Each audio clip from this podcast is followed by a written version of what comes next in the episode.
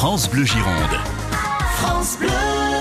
Alors aujourd'hui, j'ai choisi de vous présenter le petit canon de Larivaux, rouge 100% merlot fait à Fronsac par euh, le plus bourguignon des Bordelais, Nicolas Dabudic, un charmant vigneron. Donc c'est sa cuvée plaisir, nature, qui est vraiment euh, fait avec amour et qui ressort tout le bon goût du merlot avec une petite pointe d'épices. Et où du coup il va vous faire l'apéritif, le repas et le dessert, sans souci, 9 euros seulement, on s'en prive pas.